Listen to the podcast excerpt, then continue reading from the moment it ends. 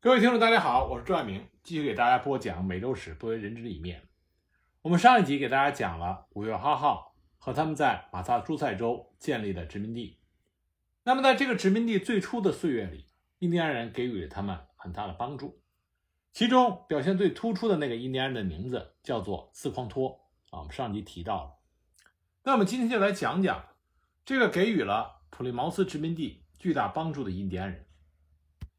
斯匡托出生的部落叫做帕图克塞特部落，他是这个部落最后的一个幸存者。这个部落原来就在普利茅斯的地方附近。斯匡托他到底出生于哪一年，已经没有任何的史料可考。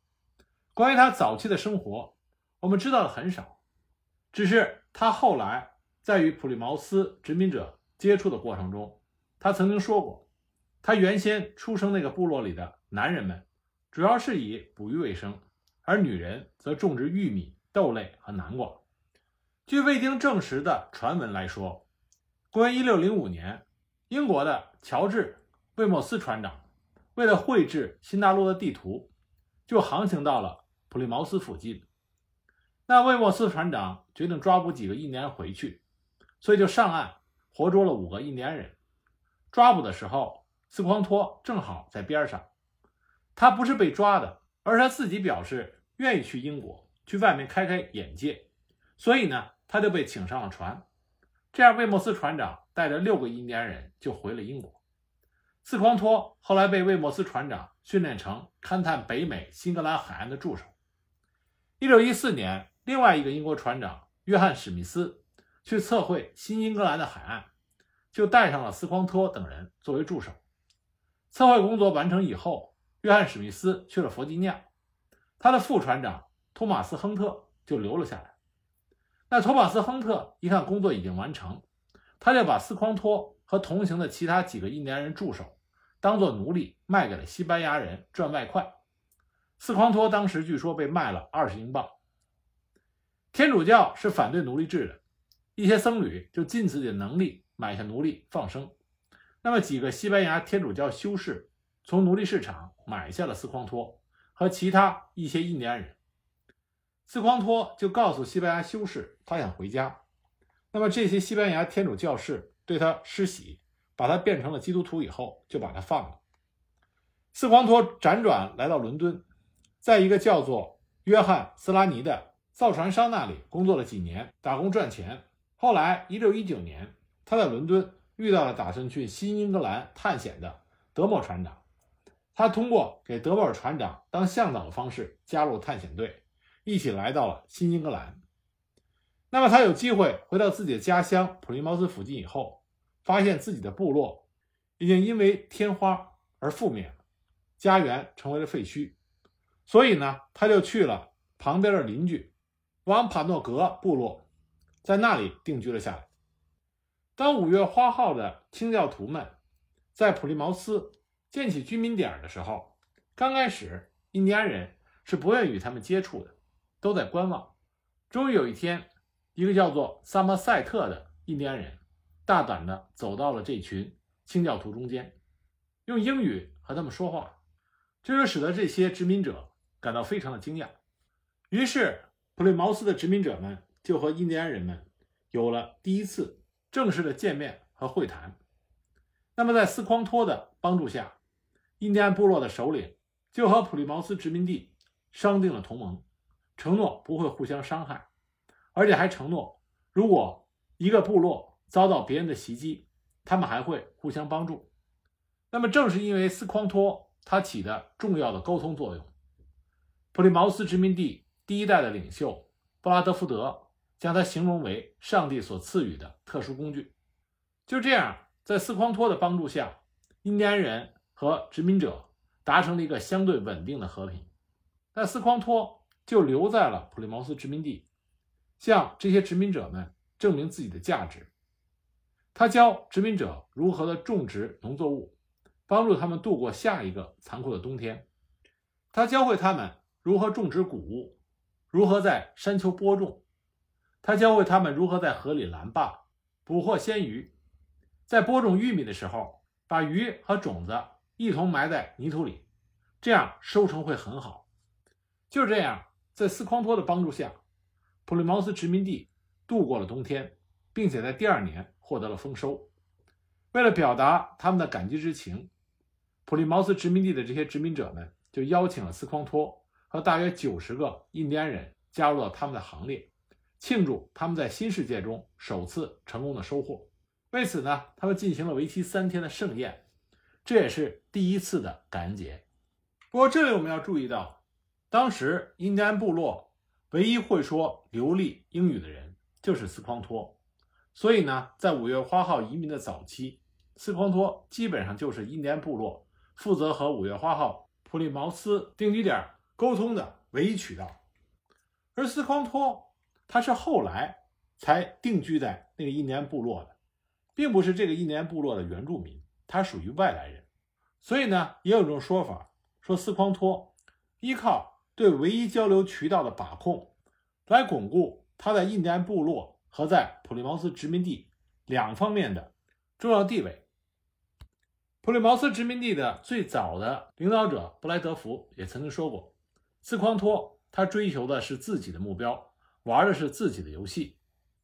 有一种说法说。在公元一六二二年，斯匡托在印第安部落和普利茅斯殖民地之间制造了相互威胁的这种谣言。他甚至声称，印第安部落的酋长正在和敌方部落进行密谋，准备对殖民地动手。那么这种谎言很快就被戳破，那么印第安人非常的生气。但是斯匡托被普利茅斯的殖民者们保护了起来。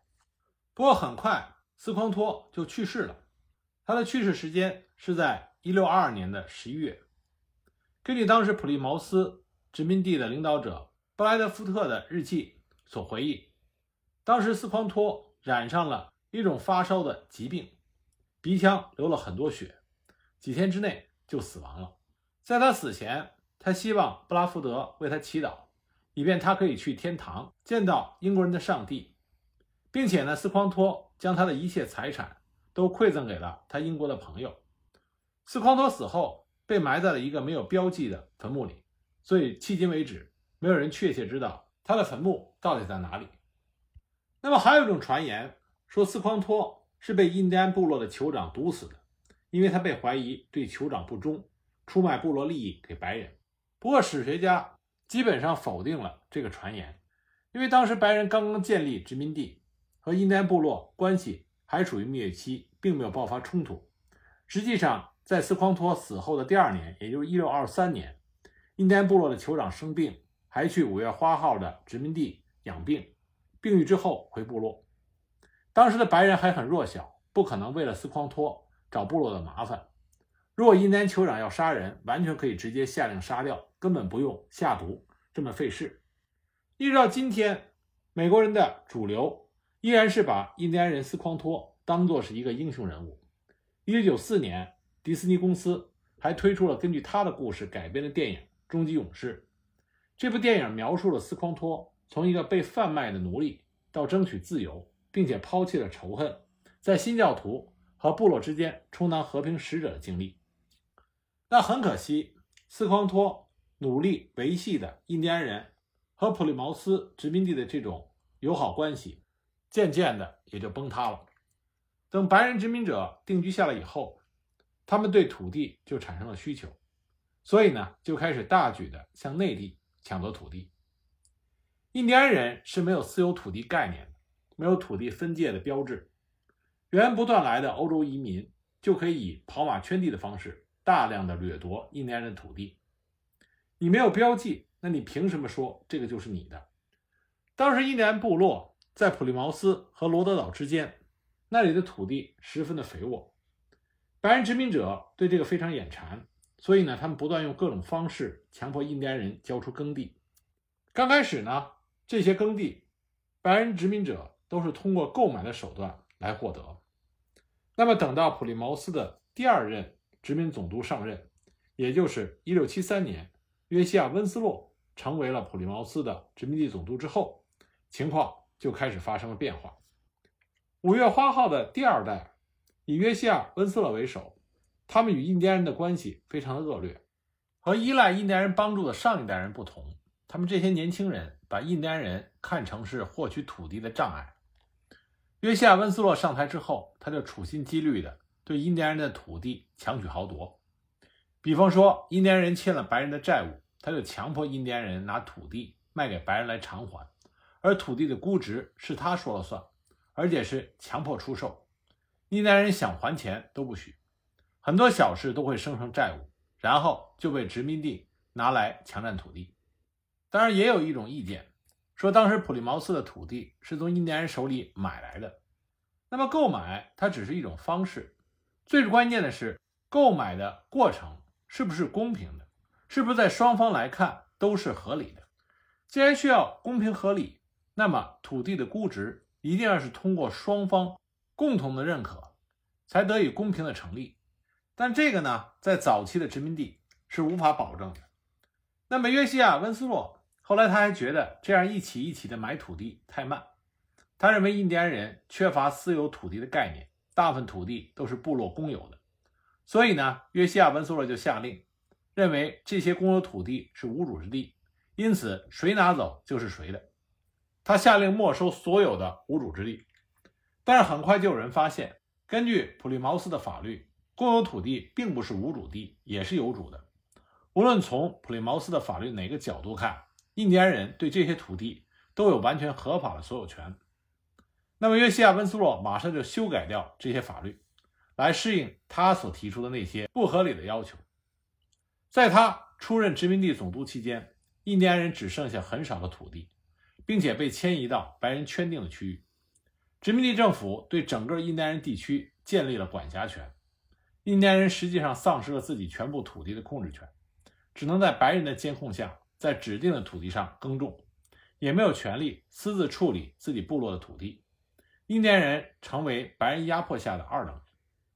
一六六二年，与普利茅斯第一代殖民者结盟的印第安酋长的长子巴姆苏塔继任酋长不久。就受到了普利茅斯法庭的传讯，罪名是自作主张出售自己部落的土地。那么，这个自作主张是相对于普利茅斯殖民地所说的，就是没有经过普利茅斯殖民地的同意。这就说明印第安人实际上已经被剥夺了对自己部落土地的所有权，未经普利茅斯殖民地的允许，是不能私自出售土地的。那普利茅斯殖民地就派出了武装人员，用枪和刺刀。把印第安的酋长押解到镇上受审。瓦姆苏塔他本来是一个非常强壮健康的武士，可是呢，在殖民地吃了白人的一顿饭之后，就突然的生病不起。同行的印第安人要求带他回去，就算不带回去，也至少要离开白人的监管，置于印第安人自己的看管之下。但是被白人拒绝。接着，白人拿出药来给这位酋长吃。瓦姆苏塔酋长吃了以后，马上就死了。印第安人认为他是被白人毒死的。瓦姆苏塔酋长死后，他的弟弟马达科本特就接任了酋长之位。他目睹了白人的暴行，决定和白人抗衡到底。当时传教士向麦拉科迈特传达福音的时候，麦拉科迈特一把就抓住了教士的大衣，扯下了一纽扣，举到教士的眼前。声称他对基督教的兴趣就像对这粒纽扣一样，然后就把这个纽扣丢到了地上。那么麦拉克迈特在当上酋长之后，卖掉了很多土地。有人说呢，他是为了自己奢侈的生活欲望而卖掉了祖产。但实际上，在他当酋长之前，印第安部落已经丧失了对土地的控制权。他的哥哥就是因为私自出售部落土地而被抓捕的。所以呢，麦拉克迈特。在当上酋长之后，他出售这些土地也是要由普利茅斯殖民地政府说了算。一六七三年，约西亚·温斯洛成为总督之后，殖民地和印第安部落之间的关系更为恶化。一六七五年，一群白人的马跑到了印第安部落玉米地里去践踏庄稼，印第安人很生气，就杀死了八匹马。那白人就进行了报复，开枪向印第安人射击，打死了一名印第安人。双方的矛盾进一步激化。同一年，信仰了基督教的印第安人约翰·萨萨蒙就向殖民地政府报告说，麦拉克麦特谋反。那不久呢，这个萨萨蒙就被杀了。殖民地政府处决了三名杀人罪的犯罪嫌疑人，其中一名就是印第安酋长麦达克迈特的亲信。殖民地政府怀疑正是麦达克迈特指使的这次谋杀，所以决定要求麦达克迈特去受审。麦达克迈特感到危险，所以抢先揭竿而起。他如果真的去受审的话，恐怕和他的哥哥的下场会一样。那么他就号召印第安人说：“如果我们现在不反抗，那将来我们所有的土地都会落入白人之手。”以对抗白人为号召，那周边各个本来有仇怨的部落又放弃了旧仇。联合在一起对抗白人，印第安人摧毁了很多白人城镇，也杀死了很多白人平民。但是在装备上，印第安人部落远远落后于殖民地白人。虽然印第安人还有一些随发枪，但是没有枪支弹药的补给来源。最终呢，战争的结果没有丝毫的疑问，白人获胜。麦拉克麦特的头颅被普利茅斯的殖民地的白人砍下来，挂在普利茅斯的一个旗杆上，长达二十四年。他的妻子和九岁大的儿子被卖到了新印度群岛当奴隶，很多参与暴动的部落被夷为平地。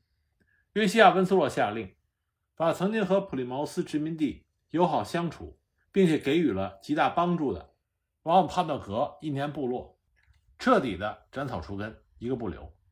整个部落的男女老幼被灭族，仅有极少数的人逃亡到很远处的其他部落。当印第安人发动暴动的时候，普利茅斯殖民地政府曾经承诺，所有投降的印第安人可以得到赦免，所以很多印第安人在势头不对的时候投降了。但是印第安人失败之后，约西亚·温斯洛拒绝履行这个承诺。八月四日，下令所有投降的印第安人全部被视为有罪，不再对印第安人进行区分，不分男女老幼，一律视为战犯。活下来的这些印第安人被卖到了西印度群岛西班牙人的奴隶市场。当时由于英国正在建设百慕大群岛，急需人手，所以就从奴隶市场买了一大批奴隶，正好就将这批印第安人买走。现在百慕大群岛还有不少人是当初这个印第安人部落的后裔。当时还有一些已经信仰基督教的印第安人表示愿意和白人并肩作战，但是殖民地政府并不信任他们，拒绝了他们参战的请求。此外，还有少数的部落没有参战，而是观望。暴乱结束之后。约西亚·温斯洛下令将这些没有参与暴乱的印第安人全部集中在一个祈祷镇中，他们其他的土地一样被没收。这个祈祷镇作为一个保留地，但后来随着白人人口的增加，政府开始把这个保留地的土地也分给了白人移民，最终就撤销了这个保留地。此外呢，在马萨诸塞州的海边还有一个很大的岛屿，总面积是两百三十一点七五平方公里。岛屿上的那些印第安人因为远离大陆。并没有参与暴乱。暴乱结束之后，约西亚·温斯洛就下令把岛上绝大多数的土地没收，只给印第安人保留了三个小块的土地。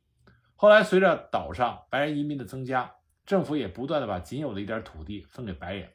那三块土地不断的受到白人的侵占而被压缩，而印第安人呢，也不断的死于天花。到了1849年，这三块保留地分别剩下了2.8平方公里。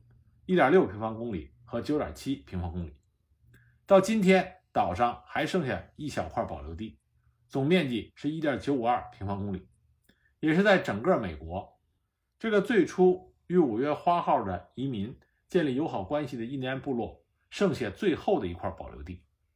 当然呢，也有一些人总是说这个印第安部落还拥有保留地，说明美国政府对自己最初的恩人还是不错的。但是呢，这一块一点九五二平方公里的保留地，它所代表的印第安人所受的不公平待遇，要远远大于白人给印第安人的恩惠。虽然现在的美国在消除歧视，并且给予了印第安人很多优惠政策，但这不代表着就可以抹掉白人对印第安人几百年的不公平对待。同样道理，在印第安人和白人的争斗中。也不能因为印第安人对白人的残酷杀戮，就把白人对印第安人的血腥屠杀认为是正当的防卫手段。在人类文明史上，牵扯到民族争斗的时候，我们很难用具体的原因和理由来判断谁更应该承担责任。正确的判断方法是，在民族关系中，哪一方是代表人类文明先进的一方，是代表实力强劲的那一方，那么这一方在处理民族关系中就需要承担更多的责任和更多的义务，他的肩头应该承担起更多的引领民族关系走向符合人类文明发展的方向。这种担当正是区别我们人类文明与动物本能的一个重要表现。从这一点来说，早期的欧洲殖民者和印第安部落之间，到底谁对那些血腥的冲突应该负更多的责任，自然就非常清楚了。